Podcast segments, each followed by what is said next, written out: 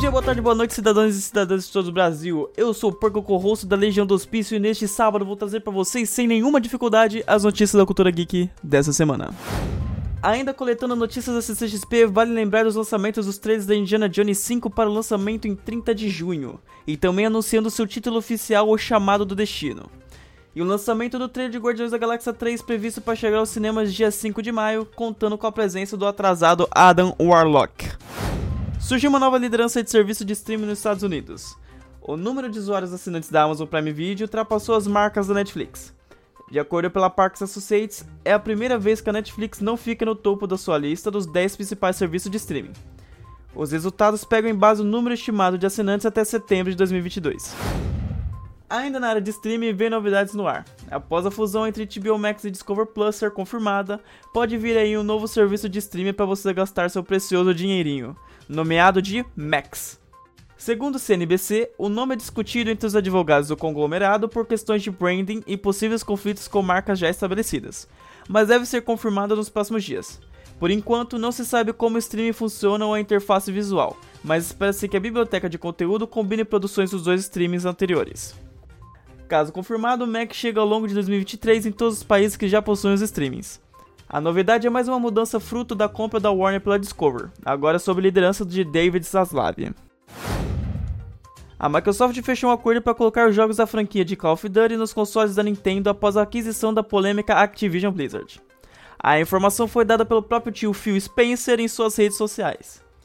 De acordo com o executivo, o contrato é de 10 anos e reflete a vontade da Microsoft em trazer mais jogos para as mais pessoas. Abre aspas. Microsoft assumiu o compromisso de 10 anos para trazer Call of Duty para a Nintendo, após a fusão da Microsoft com a Activision Blizzard. A empresa está comprometida em ajudar a trazer mais jogos para mais pessoas, independente de onde elas escolheram jogar. Além disso, Brad Smith. Caralho, deu ruim do meu ouvido, do ouvido não, meu nariz aqui, peraí. Ah, nossa senhora, nem tô doente, que porra é essa?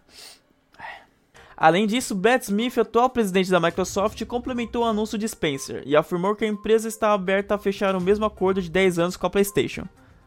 Abre aspas.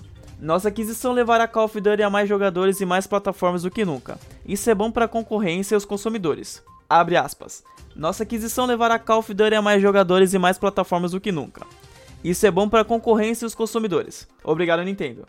Sony, se quiserem sentar e conversar qualquer dia, ficaremos felizes em fechar um contrato de 10 anos para o PlayStation também.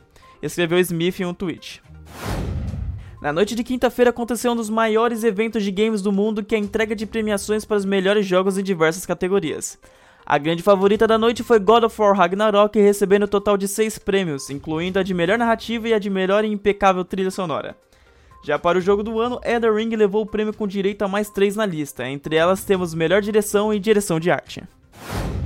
Fãs da DC estão enfrentando momentos turbulentos, já que a continuação do filme de Superman Homem de Aço foi cancelado, e sequentemente Mulher Maravilha também fora cancelado. Sob a nova direção da divisão da DC aos cuidados de James Gunn e Peter Safran, eles realmente têm um grande interesse em rebutar tudo e começar tudo do zero, e fazer um grande universo compartilhado e funcional igual nós vemos no universo Marvel. Gunn falou que já esperava esse tipo de burburinho, afinal a chegada dele significa grandes mudanças para a marca. Abre aspas. Peter e eu escolhemos dirigir a DC Studios sabendo que estávamos entrando em um ambiente turbulento, tanto nas histórias contadas quanto no próprio público, e haveria um período de transição inevitável à medida que passávamos a contar uma história coesa em filmes, TV e animações e jogos. Fecha aspas. Na questão da Mulher Maravilha, Patty Jenkins foi quem abandonou Mulher Maravilha 3. Segundo a nova matéria do The Rap, após uma briga com executivos da Warner sobre a direção criativa da franquia. De acordo com fontes do The Rap, sabemos que Mulher Maravilha 3 de Jenkins era inicialmente um dos projetos que a Warner Bros. Discover considerava intocáveis, diante da reestruturação pretendida da DC Filmes, agora sob o comando de James Gunn e Peter Safran. Na semana passada, no entanto, Jenkins entregou seu tratamento inicial de Mulher Maravilha 3 para Michael DeLuca e Pamela Abdi, co-presidentes da Warner Bros. Film Group, e os dois produtores não gostaram da direção que ela tomou com a personagem. Embora Gunn e Safran tenham recebido o roteiro e concordado com a avaliação da dupla de executivos, a decisão de cancelar o filme não veio deles. De Luca e Abdi, enquanto isso, retornaram para Jenkins e deram a ela a oportunidade de modificar o tratamento. A cineasta recusou a proposta enviando um e-mail para DeLuca e Abdi que dizia que os dois estavam errados. Não a entendiam, não entendiam o personagem, nem o que significava um arco de personagem. De acordo com o Insider, o e-mail terminava com o link da Wikipedia que trazia a definição de arco narrativo. Mantendo-se firme, Jenkins recusou outras tentativas de conciliação da Warner e disse que ia apenas seguir adiante com seu próximo projeto, selando assim sua saída da franquia Mulher Maravilha. Muitas decisões já aconteceram com diversas mudanças, entre elas o desejo de colocar o ator Jason Momoa, nosso atual Aquaman, para interpretar o Lobo, coisa que já muitos fãs desejavam antigamente por causa da similaridade do ator com o personagem. Então é isso, galerinha. Essas foram as notícias da semana extremamente turbulentas, com dedo no cu e gritaria. Até o próximo bom dia.